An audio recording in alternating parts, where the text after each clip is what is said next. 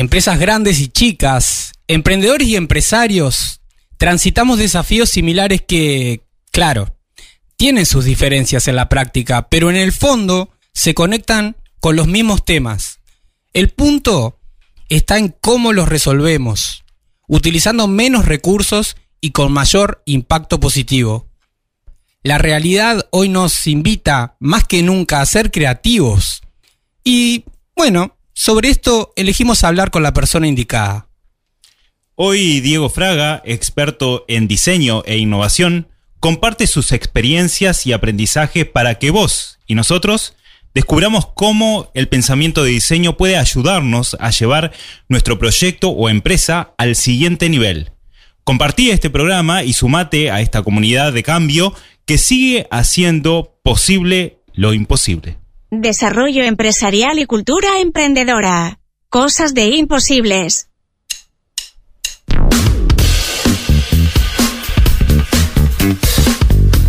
Y volvemos, volvemos en este episodio número 35 que vamos a estar hablando con Diego Fraga en minutos nada más con este tema de pensamiento de diseño e innovación.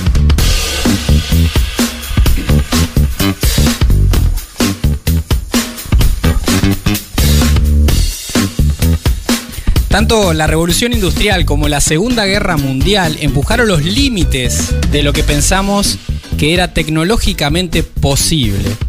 Los ingenieros, arquitectos y diseñadores industriales, así como los científicos cognitivos, comenzaron a converger en los problemas de la resolución colectiva de problemas, impulsados por los importantes cambios sociales que tuvieron lugar en aquel momento. El pensamiento de diseño surgió, o deberíamos decir, emergió de las aguas turbias de ese caos desde los años 50, 60 en adelante. Claro, el científico cognitivo y galardonado con el premio Nobel Herbert Simon fue el primero en mencionar el pensamiento de diseño como una forma de pensar en su libro del año 1969, The Science of the Artificial. Y a partir de la década de 1970, el pensamiento de diseño comenzó a combinar las necesidades humanas, tecnológicas y estratégicas de nuestros tiempos y se desarrolló progresivamente a lo largo de las décadas para convertirse en la metodología de innovación líder en la actualidad. El pensamiento de diseño continúa ganando terreno en una amplia gama de industrias y aún es explorado y mejorado por aquellos a la vanguardia del campo. Javier, hoy estás conectado. Y acá nos escribe Carlitos, amigo de parte de esta comunidad de imposibles de Montevideo, y pregunta, ¿cuál es la pregunta de hoy? Y la pregunta, Carlitos, es ¿cuáles son los principales desafíos que tenés actualmente en tu proyecto o empresa y que nos puedas compartir? Porque así de esta forma podemos eh, brindarte esta herramienta de diseño, de pensamiento de diseño que vamos a estar compartiendo con Diego Fraga. Diego, ¿para qué puede sernos útil utilizar el pensamiento de diseño y para quiénes?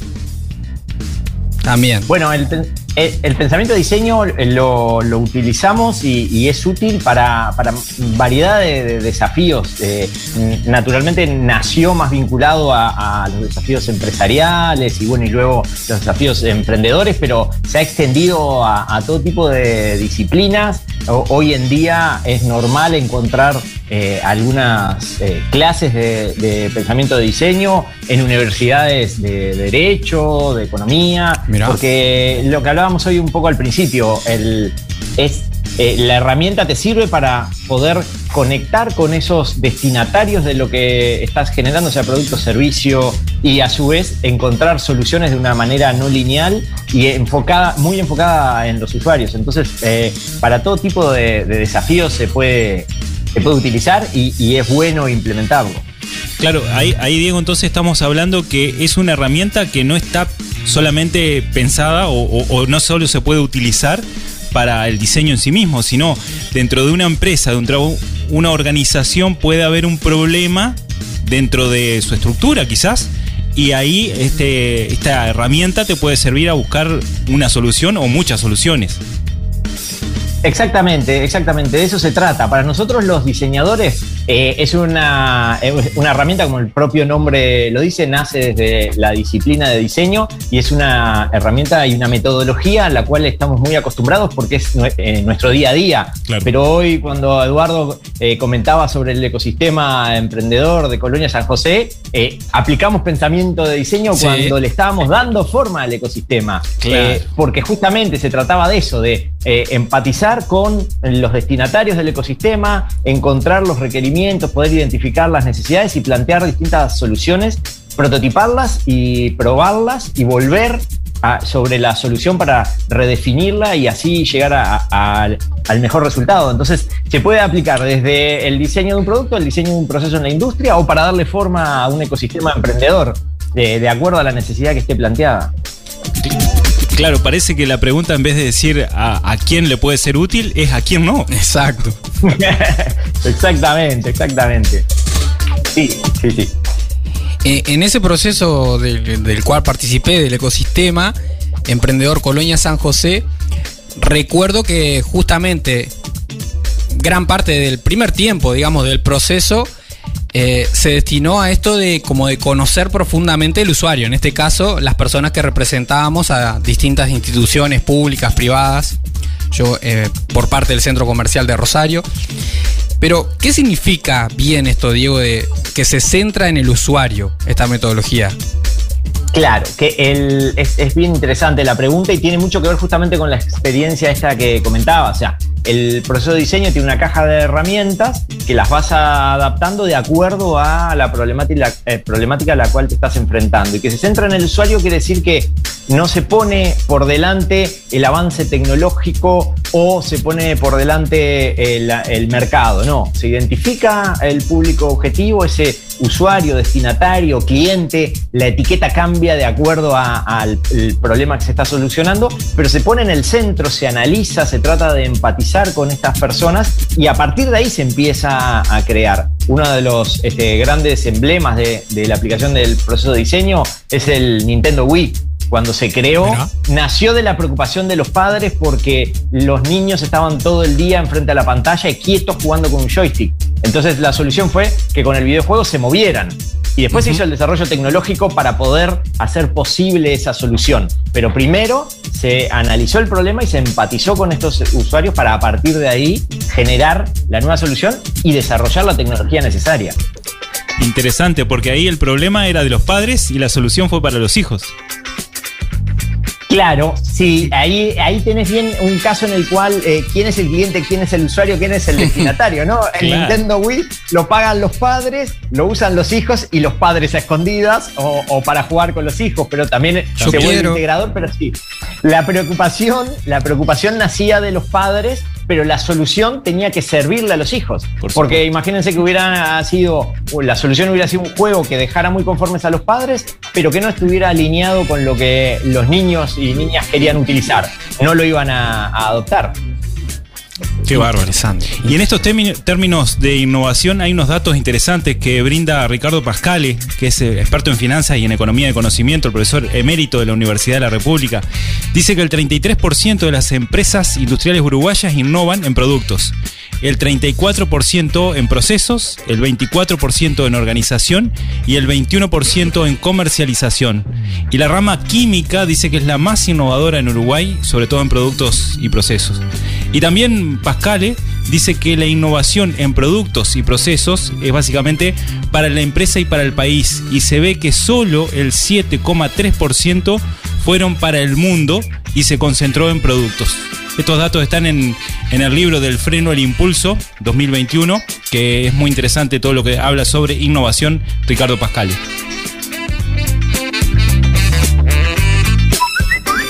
Chicos, han llegado mensajes.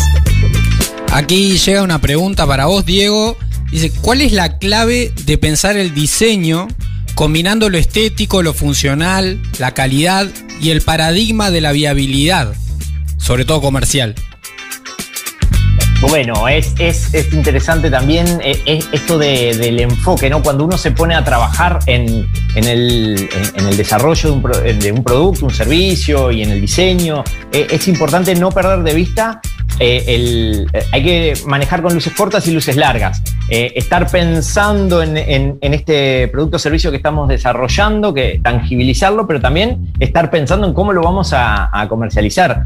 Y ahí hay uno de, de, los grandes desafíos, porque una vez que tenemos nuestra solución y a nivel emprendimiento sobre todo sucede mucho, que tenemos la solución y después mm, nos ponemos a pensar en cómo lo vamos a, llevar al mercado después. Y en realidad es parte de este empatizar con nuestros usuarios y destinatarios y clientes en, el, en esa etapa inicial de investigar y consultar y averiguar dónde compran, cómo compran, qué tipo de productos compran y servicios. Y así esto nos va a ir dando pistas para esa última etapa que es la de la comercialización, que no debe ser la última dentro del proceso de pensamiento, sino que debe estar integrado todo a lo largo del proceso, porque a la hora de pensar, por ejemplo, un producto, eh, tenemos que ver a qué mercado lo vamos a llevar, de qué forma lo vamos a llevar a ese mercado y qué condiciones tiene que cumplir, y eso hace al diseño en la parte de conceptualización.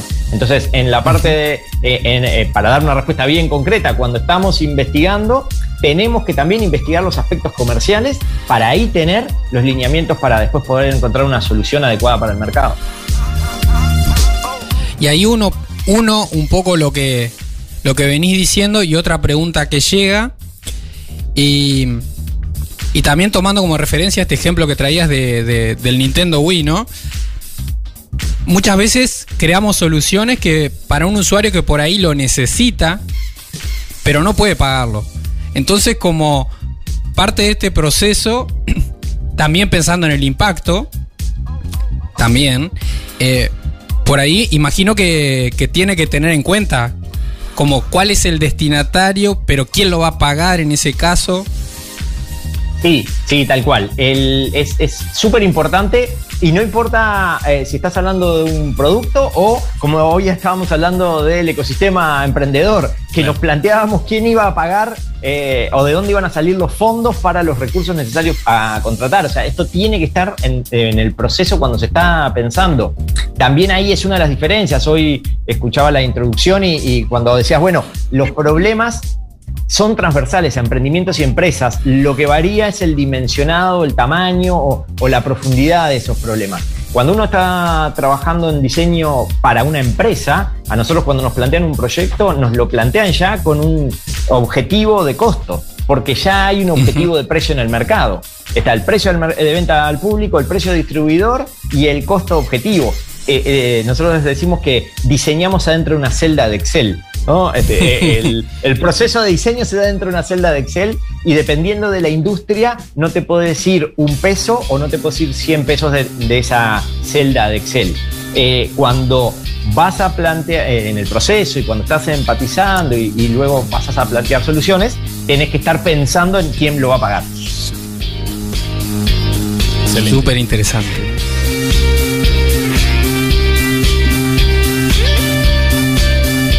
Y, en esto subrayamos la idea que queda ahí como en el aire. Muchas veces cuando emprendemos es como que eso, pensamos el producto y el destinatario tiene que pagar y no, por ahí pueden existir como otras maneras, ¿no? También pensar, claro, y ese conectar. y ese es parte del proceso iterativo que mencionaba también Diego. Quédate ahí porque ya nos tomamos un cafecito con Diego Fraga.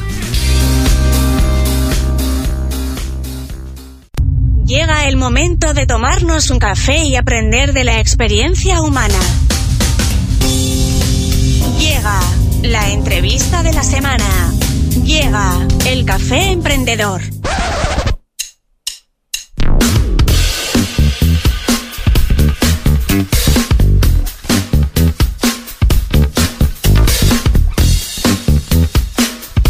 Y recordá, en esta época movemos mucho más el auto. Recordá que podés pasar por ANCAP Rosario. Allí. Sí, y te cuento más. Eh, se termina el año y como no podía ser de otra manera, en ANCAP Rosario dice que lo festejan con los clientes. Atención, dice ANCAP Rosario. ¿Que salen a bailar ahí en la, en la pista? pueden, pueden hacerlo. Temporada de cambio de aceite. Ahora hasta el 19 de diciembre realizando tu cambio de aceite te descontamos el IVA. excelente oportunidad para dejar tu vehículo a punto. Sí, escuchaste bien, mano de obra gratis y el 18,03% menos en los lubricantes utilizados en el cambio de aceite. Y con la compra de cualquier aditivo Wins, participas del sorteo de una carga de 20 litros de combustible y un aditivo de regalo. Ancap Rosario dice que ponemos lo mejor. Interesante, lo subiré a nuestras redes. Y en el Centro Comercial Industrial de Rosario podés ahí acceder a, a, este apoyo que quizás necesites con tus desafíos empresariales, tus desafíos emprendedores, porque el equipo sigue evolucionando. Y hoy estuvieron muy activas, porque estuvieron con el sorteo de compra y gane. Vi, vi la filmación en su página de Facebook.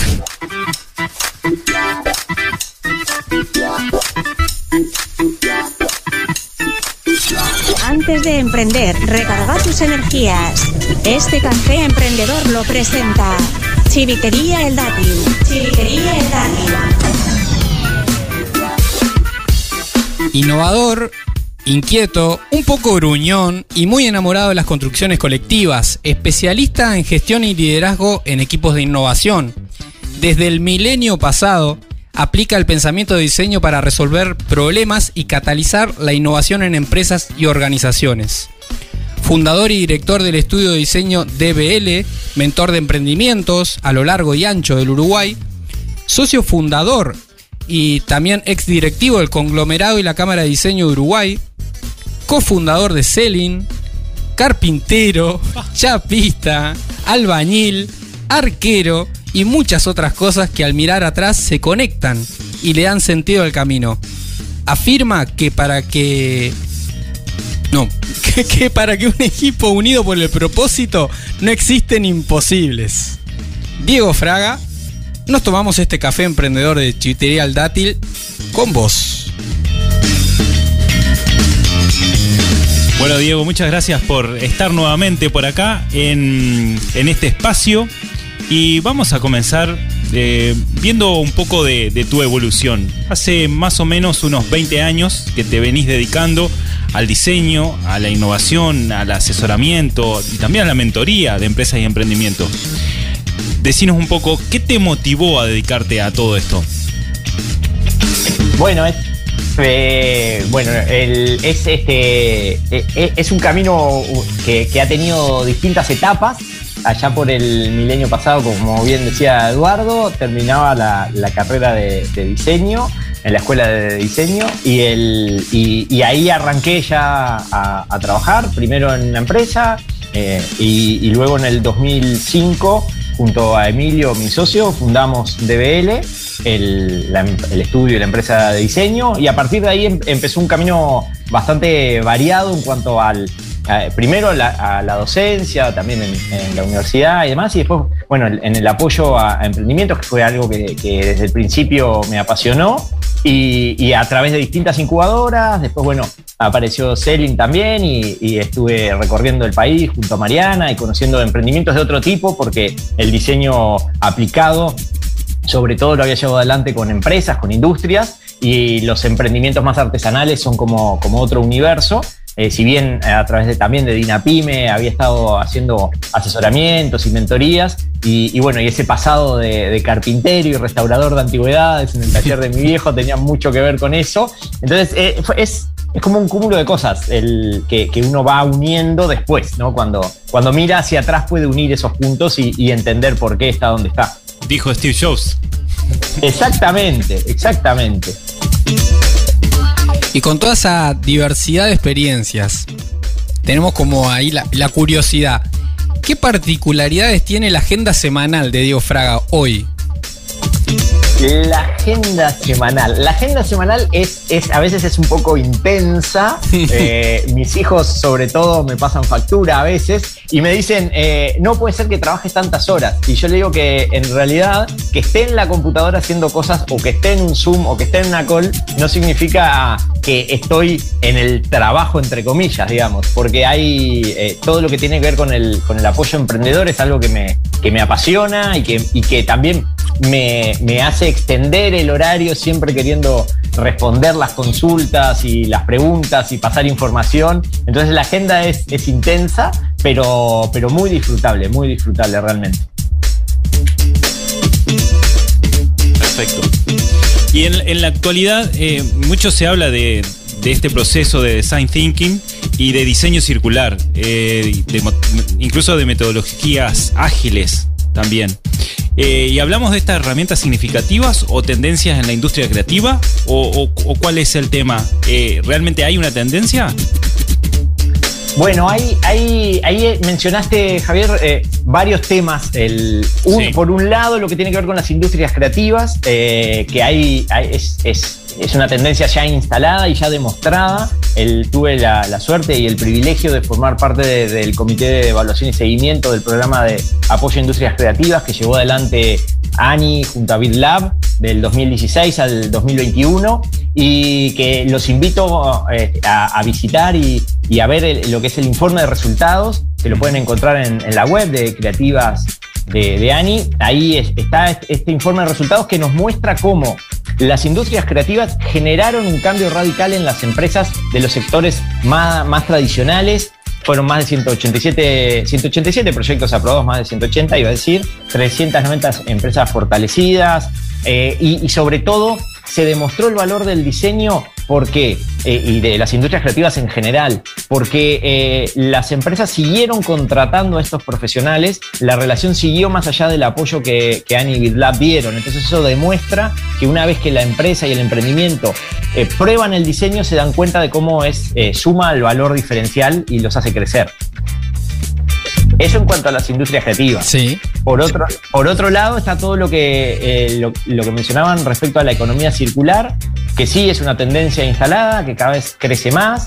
Eh, yo siempre digo que, que hay que tener, hay que ser muy cuidadoso y serio en esto de las tendencias, ¿no? Porque eh, a veces eh, se, se generan iniciativas de hashtag ¿no? y, que vacían de contenido lo que es una necesidad y, una movida que, está buena y que es interesante y que genera un impacto positivo en, el sistema en general. Entonces, ahí la economía circular tiene metodologías, tiene procesos de diseño específicos para que los productos, los servicios puedan estar lo más cerca. Hay un esquema, el diagrama de la mariposa, de la Fundación Ellen MacArthur y demás, que, nos muestra cómo a veces eh, las iniciativas circulares, entre comillas, se vinculan mucho a lo, re- eh, a- al reciclar. Sí. Y en realidad es como la última R, ¿no? Primero, primero está el, el reutilizar, o sea, el, eh, el poder el man- hacer mantenimiento prolongado, el reusar, el remanufacturar y recién después vamos hacia el, hacia el reciclado, ¿no? Porque si yo voy a utilizar un, un determinado ma- material de desecho, pero en el proceso del reuso de ese material voy a estar contaminando más que utilizar material nuevo o en, el, en la logística de, de ese traslado y demás, eh, en- entonces no es tan bueno para el sistema. Entonces hay que mirarlo eh, con mucho cuidado y con, con el proceso integrado, que eso también es lo que hacemos en los llamados de, de proyectos circulares. Y, y ahí, Diego, eh, para, para que la gente lo conozca, ¿tenés algún ejemplo concreto de ese tema? Sí, de, economía circular, mira, hay un emprendimiento que me encanta, que tuve la suerte y el privilegio eh, de asesorar hace unos pocos meses que, que inició sus actividades. Mare, Mare, M-A-R-E, bolsas sustentables, si lo buscan en Instagram y demás lo van a encontrar, y, y trabaja con silobolsas. Y pongo este ejemplo porque tiene mucho que ver con, con el campo y el interior del país, ¿no? Las Big Bag y las silobolsas. Y, y ella en su emprendimiento lo que hace es trabajar con costureras, mujeres eh, rurales y mujeres en situación de vulnerabilidad, que transforman esas silobolsas en bolsas de, eh, para, para las compras, en estuches para tablas de surf y demás, y lo comercializan en, en distintas tiendas en, en el país. Y justamente uno de los enfoques era bueno, o uno de los puntos a tener en cuenta es, esas silobolsas no tiene ningún sentido que las traigan a Montevideo para procesarlas en Montevideo y de ahí vender los productos en Maldonado en este caso, porque el emprendimiento está en Maldonado. Tiene que ser trabajado con comunidades rurales del lugar para justamente tener en cuenta la logística y la huella de carbono en, en el proceso ampliado, no solamente en el producto o en el reuso de un material para poder decir esto es circular. No, eh, hay que hacer el, el, zoom out, ¿no? Alejar la mirada, eh, sacar una foto un poco más grande del panorama y entender todo el proceso. Interesante todo esto, ¿eh? Me hace pensar cómo, cómo nuestra, nuestra mente también al emprender hoy, incluso aunque nos interese generar un, un, mayor impacto positivo o disminuir el impacto negativo, cómo nuestra mente va a las soluciones que ya conocemos, ¿no? Las soluciones tradicionales que por ahí no son las más efectivas. Entonces, el pensamiento de diseño colabora en ser más creativos, en, buscar alternativas, ¿no? En integrar otras opciones, en, vincular cosas que no se tenían en mente. Y también, para vos que estás del otro lado, contanos eh, y, y trata de, enviar un mensaje dando esta respuesta. ¿Cuáles son los principales desafíos que tenés actualmente en tu proyecto o empresa? Esa es la forma un poco de comenzar a pensar justamente a través de este pensamiento de diseño y buscar una mejor solución. Puedes también enviar simplemente o no tan simple tu saludo. Como acá Freddy Fátima dice que hoy están escuchando en casa con el mate en la mano. Bárbaro. Así que. Tomando mate. Es espectacular. Y hablamos de emprendimientos. Ahora, una empresa ya instalada, por ahí pongamos para, para ejemplificar, con un corte un poquito más tradicional o que ya viene como funcionando de alguna manera desde hace un tiempo. Eh, ¿Le puede ser útil esta herramienta también? ¿Tenés algún ejemplo ahí como de transición, de transformación? Y cómo la puede ir implementando también, ¿no? Sí, sí, sin duda, sin duda. En el, en el estudio, la, la, mayoría de las empresas, o sea, en, en lo que es los servicios de, de, diseño y desarrollo que damos en el estudio, son empresas, en su mayoría empresas industriales de sectores más tradicionales, que, les, eh, que aplicamos el pensamiento de diseño para encontrar respuestas a las problemáticas que les plantean sus clientes todo el tiempo. Y, y en esto tiene mucho que ver con la observación, el aprendizaje, vinculado a lo de la circularidad. Estaba eh, leyendo ayer un poco eh, la iniciativa de ADMA y FNC que lograron desarrollar pallets 100% de material reciclado porque se replantearon justamente este tema eh, de empezar a usar los cajones y demás con 100% reciclado. Hay un emprendimiento que se vinculó con FNC, que es Arenas de Vidrio, un emprendimiento divino que transforma las botellas en arena para que podamos al revés en lugar en, lugar de, extraer arena para usarla en hacer calles, bloques, baldosas, utilizan el molido del vidrio, porque en Uruguay no tenemos una industria del vidrio, entonces eh, esos residuos eh, van, terminan enterrados y demás. Entonces, para dar una solución a eso, eh, lo que a, través de un pensamiento creativo, porque más allá de, de, la etiqueta de pensamiento de diseño, es un pensamiento creativo, es mirar de bueno. una forma diferente la problemática. Y bien lo decías recién, Eduardo, al revés, en lugar de transformar la arena en vidrio, transforman el vidrio en arena y lo vuelven, a, eh, lo vuelven al sistema, en este caso, este, por ejemplo, en asociación con Vitafal para asfaltar calles o para hacer baldosas con una fábrica de baldosas y así. Entonces, el pensamiento diseño o el pensamiento creativo con esta mirada centrada en el usuario nos permite encontrar soluciones en cualquier sector. Interesante la, diferencia de todos los ejemplos, ¿no? Desde el problema que viene el, cliente a presentarle a, la empresa que brinda el producto o el servicio, que obviamente hay que escucharlo, ser empático para poder hacer cambios. Desde un punto de vista de una solución operativa para diseñar una funcionalidad bien distinta que el, sector agro no está tan familiarizado, pero que cada vez la tecnología está apoyando al mejor desarrollo de ese tipo de emprendimiento y también este, este tipo de conexiones que se vienen generando, y muy interesante. Diego, ¿lo perfecto es enemigo de lo bueno?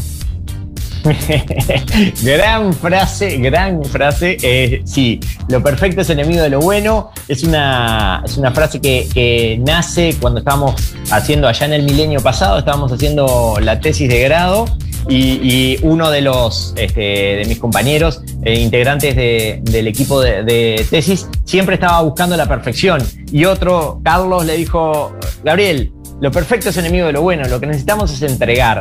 Y esto es muy importante y relevante a la hora de pensar en los emprendedores y, el desarrollo de los productos y los servicios que quieren brindar, que a veces se quedan mejorando, mejorando, mejorando, mejorando y no lo terminan de sacar al, mercado, que es, es fundamental. No hay que quedarse buscando lo perfecto, hay que salir al, mercado y probar.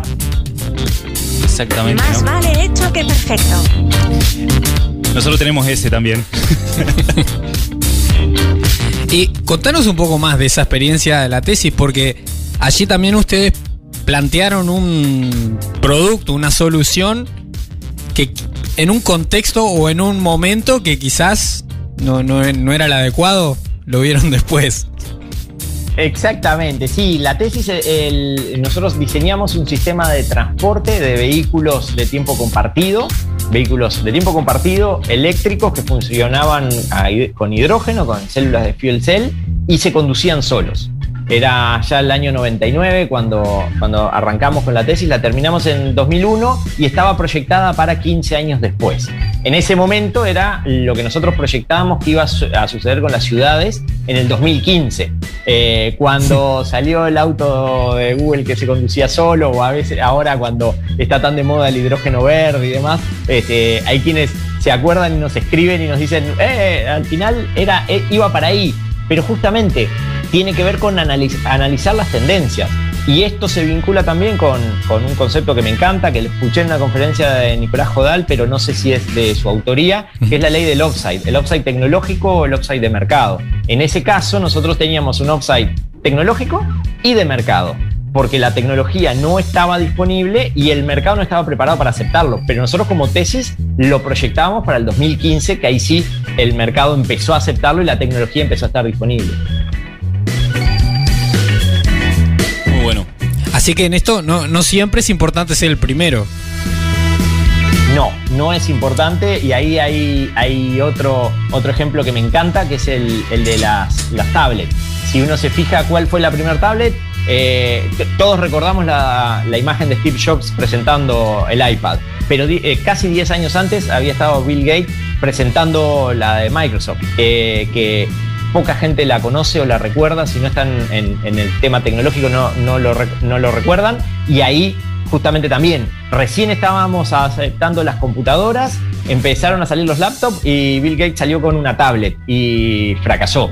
Eh, diez años después Steve Jobs sale con el iPad y es un éxito, y un año después sale Samsung con el modelo de ellos y también es un éxito. Entonces ahí, ahí también se dan las dos cosas, el upside de mercado y el upside eh, tecnológico eh, que necesitas que estén acompasados para poder dar la solución adecuada. Muchas veces se habla del timing, ¿no? Del momento de, salida al mercado. Exactamente, exactamente. El, necesitas eh, estar en el momento justo con la tecnología justa para que el mercado te acepte. Y, ese es uno de los desafíos. A veces, el, sobre todo para las grandes empresas que, tienen estas ideas y, se ponen a desarrollar la tecnología y después el mercado no está preparado. O en el caso de, los emprendedores que tienen una determinada idea y después cuando llega el momento de implementarla y, salir al mercado con esa implementación, no tienen la capacidad para poder desarrollarla, porque eh, o es cara o está fuera del alcance de, de las soluciones que ellos manejan y entonces también ahí se da esto de quedar en posición adelantada frente a la tecnología. Claro, claro. Y, decís, eh, Diego, que las grandes empresas y emprendimientos nacientes comparten, bueno, un poco más allá de las diferencias, temas similares a resolver y que disfrutás justamente del privilegio que tenés de acompañar estas realidades diferentes. Y ahí, ¿qué oportunidades y desafíos detectás más a menudo?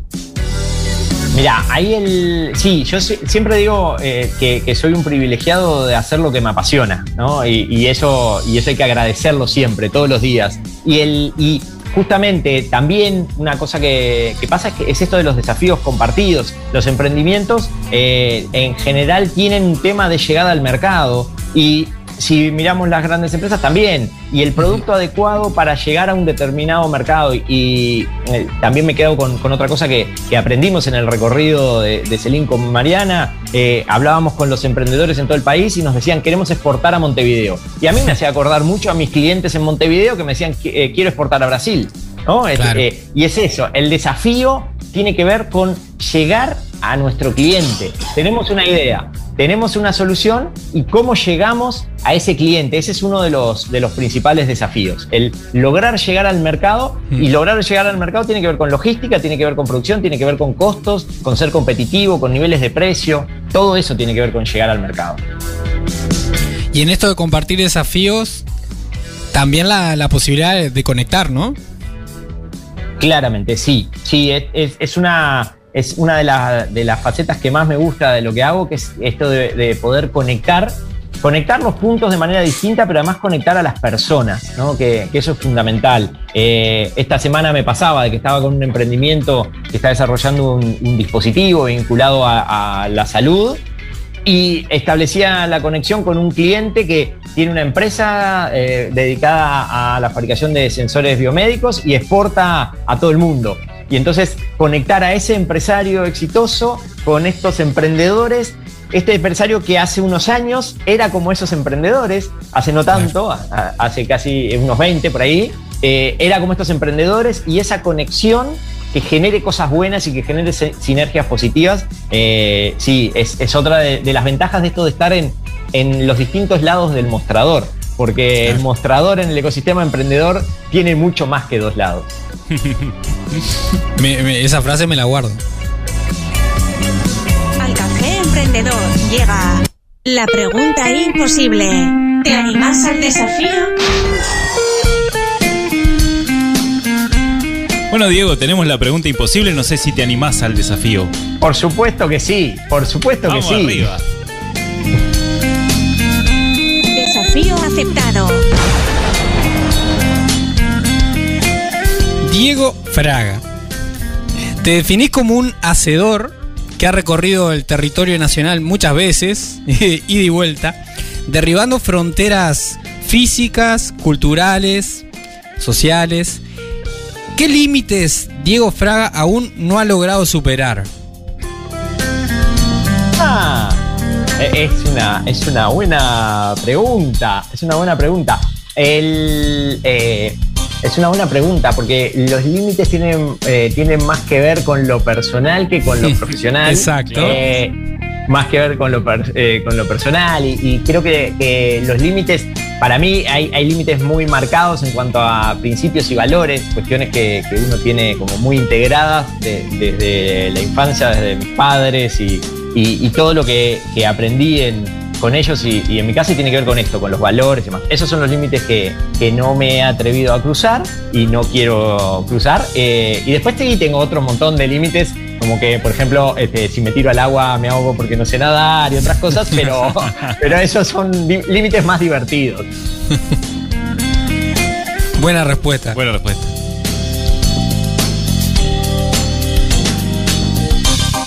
Seguí conectado, conectada a Imposible. Ya llega el contacto, las novedades, los tips. Todavía hay mucho más. Todavía más. Este café emprendedor fue presentado por Chivitería El Dátil. Chivitería El Dátil.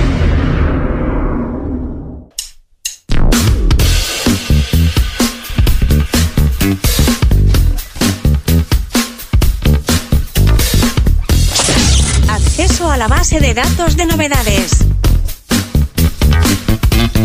Bueno, y tenemos una invitación para hacer a emprendedores junto a Selin. Creemos que juntos llegamos más lejos y por eso es que Selin está invitando a emprendedores de todo el país para que se sumen a su espacio emprendedor.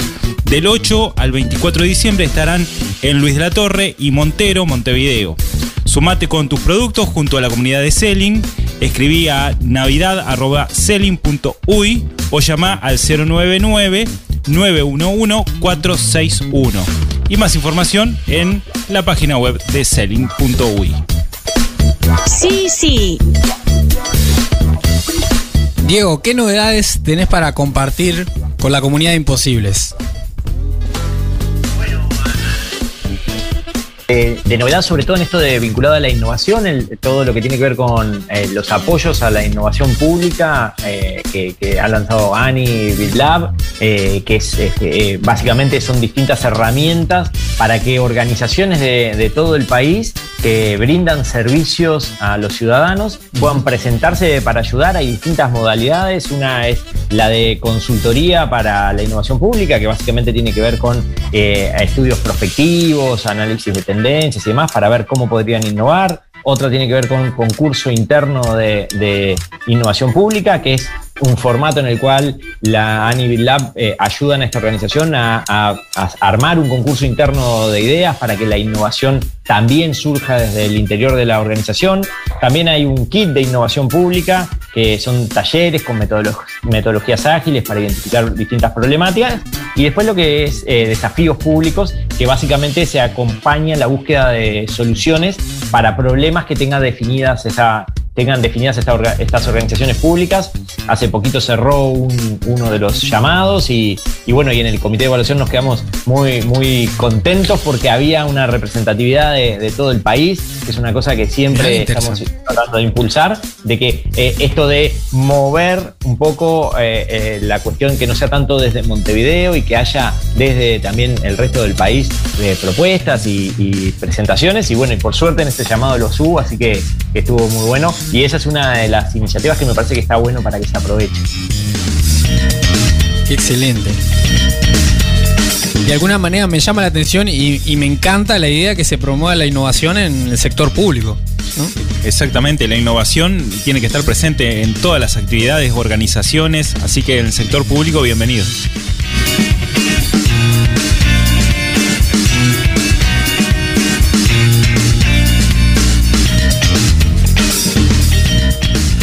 Como eh, brevemente, digo, herramientas, así, organizaciones de apoyo, herramientas disponibles en Uruguay para apoyar estos procesos de cambio, pensamiento de diseño, innovación. Sí, ahí mira, justo eh, hoy estaba este, leyendo una, noticia de que se reunió este, el, ecosistema de Uruguay Emprendedor.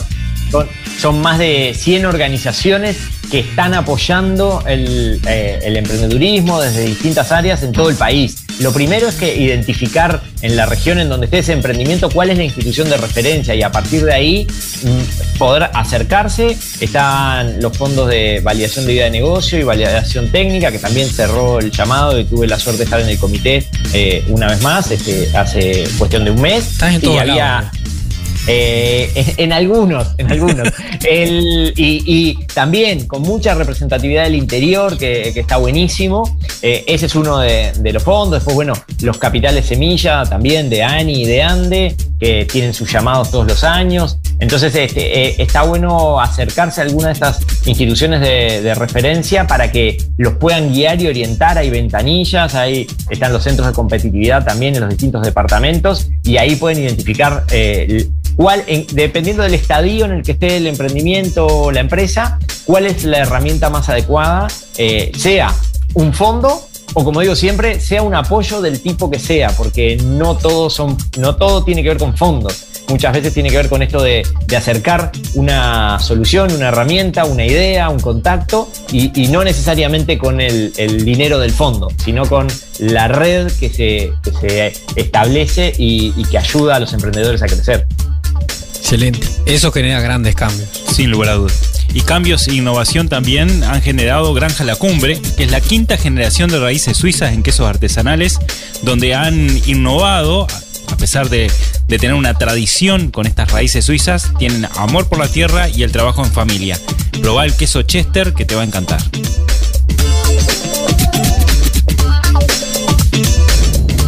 Único imposible es aquello que no intentas. Toma lápiz y papel. Llegan los tips imposibles, ideas que se escapan de la caja. Con una seguidilla de herramientas hoy, de conceptos, de ideas, queremos que te huele la cabeza. no, no, muy fuerte.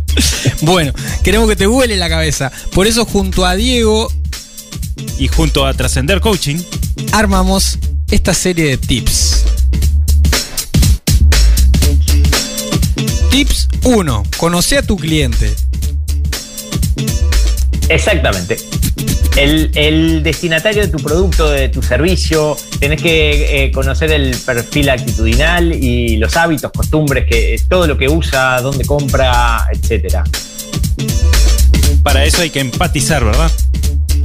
Exactamente, esa es la etapa inicial y fundamental del, proceso de diseño y tiene que ver con eso, con conocer a tu cliente, conocerlo de verdad, eh, probar la- las cosas que usa, la situación donde las usa, observarlo, utilizar todas las herramientas que están eh, disponibles para poder hacer un perfil actitudinal de tu cliente y cuando plantees una solución que sea la, la solución más adecuada para esas necesidades.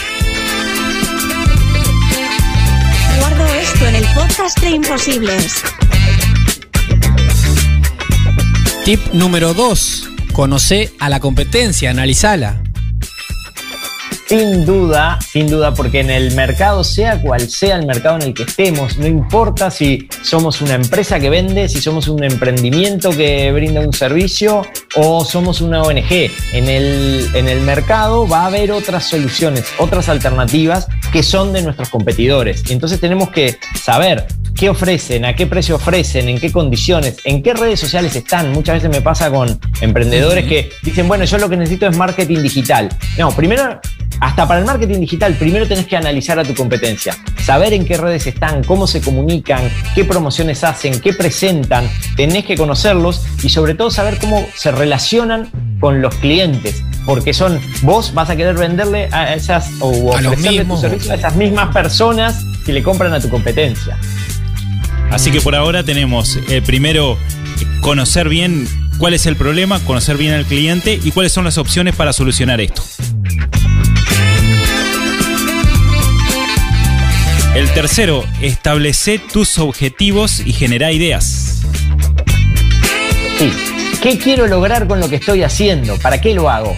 ¿Cuál es eh, eh, el primer paso? ¿A dónde quiero llegar? Esos objetivos son los que nos permiten no decaer en el camino, pero sobre todo establecer un rumbo.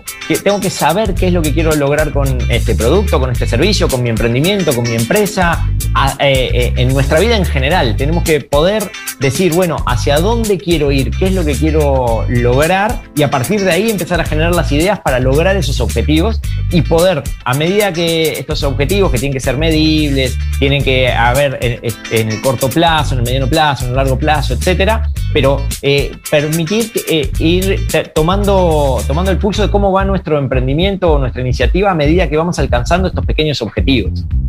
Exacto, y hay herramientas también para generar ideas. Por supuesto, sí, sí, herramientas de brainstorming es una de ellas, pero que es de las más conocidas, pero hay diferentes herramientas. Eh, esto de analizar la, competencia también nos da insumos y analizar el mercado y tomar de otros sectores eh, ideas que, puedan, que podamos mezclar con lo que nos, eh, yo siempre digo que los diseñadores en realidad no es que inventamos cosas, no somos inventores. Durante mucho tiempo trabajé en una agencia de marcas y patentes y los inventores son otra cosa. Los diseñadores tenemos una metodología para conectar puntos, conectar cosas de manera diferente y generar una solución novedosa para el mercado. Pero eh, que también ahí la innovación y la novedad tiene mucho que ver con, con el contexto. Lo que es novedad eh, aquí en Uruguay no, de repente no lo es en, en Estados Unidos o en Europa, o lo que es novedad en Montevideo no lo es en Colonia, y lo que es en Colonia no es en Montevideo. Tiene mucho que ver también con ese contexto geográfico. El cuarto tip, equivocate rápido y barato, proba. Me encanta este. Sí, sí, sí. El mínimo producto viable, que es el nombre técnico de, este prototipo, eh, no hay que tener miedo a, que nos quede feo, nos quede más o menos, a, a mostrar, y tiene que ver con algo que hablábamos al principio también, que Eduardo traía, de lo perfecto es enemigo de lo bueno. Si quiero hacer un prototipo perfecto, no lo voy a sacar más al mercado. Y entonces eh, un día me voy a sorprender porque otro lo va a tener. Entonces eh, hay que pensar bien qué es lo que querés validar con ese prototipo, prototipar y hacerlo, y hacerlo. Y en la página web de DBL van a encontrar algunos recursos, dentro de recursos para innovar, algunas tipologías de prototipos y demás para que puedan ver cuál es el más adecuado para el estadio en el que esté el emprendimiento. Si me habrá pasado esto de bueno, que alguien sacara la idea antes. El dolor de cabeza de verlo en otro. Tip número 5. Recurrí a todos los apoyos que puedas recurrir. Sí, y perder el miedo a que te roben la idea, ¿no? Porque eh, muchas veces los emprendedores eh, tenemos eso de, bueno, no, no lo cuento porque si lo cuento y si le digo a alguien y después te, te lo va a hacer, hay que buscar todos los apoyos posibles. Y ojo, cuando digo apoyos no estoy hablando de fondos.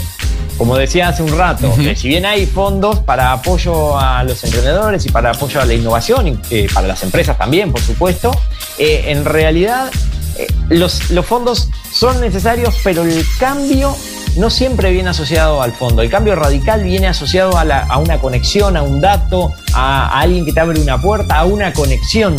A una conexión. Este, vino cuando estábamos con el programa de Industrias Creativas un español de conexiones improbables.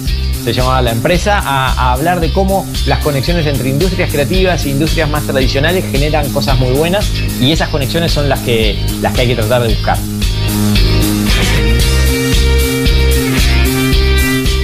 El sexto, tips, no pierdas de vista los desafíos del crecimiento, capacidad productiva y venta, capacidad económica para darle sustento. Sin duda, otro más de los esenciales. Eh, no nos sirve de nada hacer todo un proceso creativo y tener una excelente idea de producto, de servicio, de negocios y después no, voy a- no vamos a tener la capacidad económico-financiera de llevarlo adelante, de sostener el crecimiento desde el punto de vista productivo, financiero y de comercialización.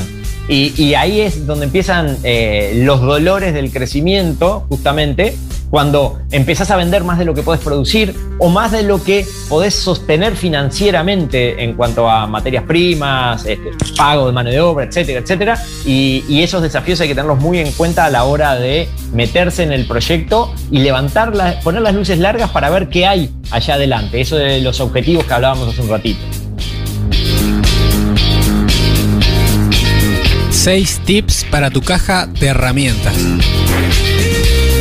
Chicos, se nos acaba el tiempo. Bueno, Sirexia, bueno. No había participado lo que pasa, entonces tira los apuntes al final. Toma nota de lo que dices.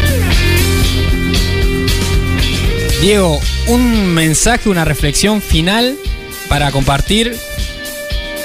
Eh, básicamente decirles que eh, a los emprendedores, sobre todo, pero también a las empresas, cuando se meten en, esto del proceso creativo, del proceso de, de diseño, que tengan claro que no son sus productos, no son sus servicios, ¿no? Ni las personas, ni las empresas, ni los emprendedores. Eh, el producto puede gustar, puede no gustar, el servicio, puede tener que pivotar el modelo de negocio. Las personas somos más que los productos y servicios que ofrecemos a nuestros clientes y, sobre todo que en esto de los apoyos, un no no te define. Un no no te define. Te presentás a un apoyo y no quedás, no importa. Seguís, seguís impul- impulsando y seguís fiel a tu propósito. Eso es lo fundamental, encontrar el, propósito, el para qué hacemos lo que hacemos y, darle para adelante con eso. Una vez que sabemos para qué hacemos lo que hacemos, eh, empezamos a encontrar el camino mucho más fácil.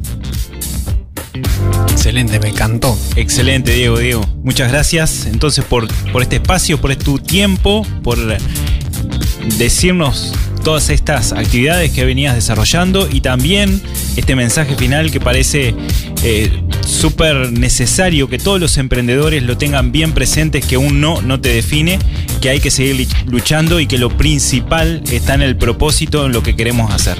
Muchas gracias, Diego, por, por tu tiempo. Muchas gracias a, a ustedes por la invitación y a la audiencia por estar ahí con las preguntas y demás. Y, y como un gusto estar por acá, será hasta la vuelta. Hasta la vuelta.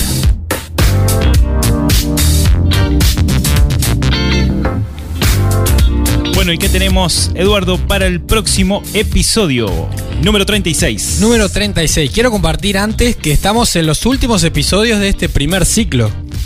Ya estamos en los últimos, se Ya. nos termina el año. Se nos termina el año, nos caemos del calendario. Eh, imposibles. Hacemos también un, impasse, nos tomamos vacaciones. Vamos porque- a tomarnos unas vacaciones. Vamos en, a ir. en realidad vacaciones de trabajo, pero bueno. Y bueno, Ah. vac- vacaciones de estar al aire. Pero vamos a seguir presente en las redes seguramente.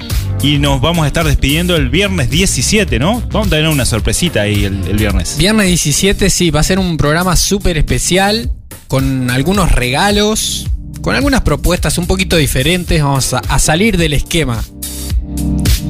Pero antes, Pero antes vamos a tener el próximo episodio el viernes 10. viernes 10, número 36, vamos a hablar en una mesa de mujeres emprendedoras. Y ese va a ser el tema. ¿Cómo es la realidad empresarial y emprendedora para la mujer? Y en el interior de- del, del país también. Con ese componente en el interior del país. Así que a todas las mujeres empresarias, mujeres emprendedoras, a escuchar el próximo episodio que va a estar muy interesante con la voz de estas mujeres que nos van a también a compartir toda su experiencia. Y especialmente a los hombres que están por ahí. Porque a ver si aprendemos algo también. De todo se aprende, Eduardo, de todo. Bueno, Imposibles fue presentado por ANCAP Rosario, Instituto Trascender Coaching, Centro Comercial e Industrial de Rosario, Chivetería del Dátil, Granja La Cumbre, Automotora 125 y Petrobras Colonia Valdense. Y también es declarado de interés por el Consejo Municipal del municipio de Rosario. Invita a tus contactos, a tus amigos, amigas a escuchar este episodio y ayúdanos a conectar con otras personas. Porque queremos hacer que las cosas pasen y que se hagan de una forma diferente. ¿Vos también lo pensás así? Bueno, compartí este episodio, por favor. Compartí este episodio súper innovador de Imposible. Gracias Eduardo, gracias a todos ustedes, gracias a vos. Somos cada vez más. Somos cultura emprendedora, somos comunidad, somos imposibles. Gracias. Nos vemos la semana que viene. Chao.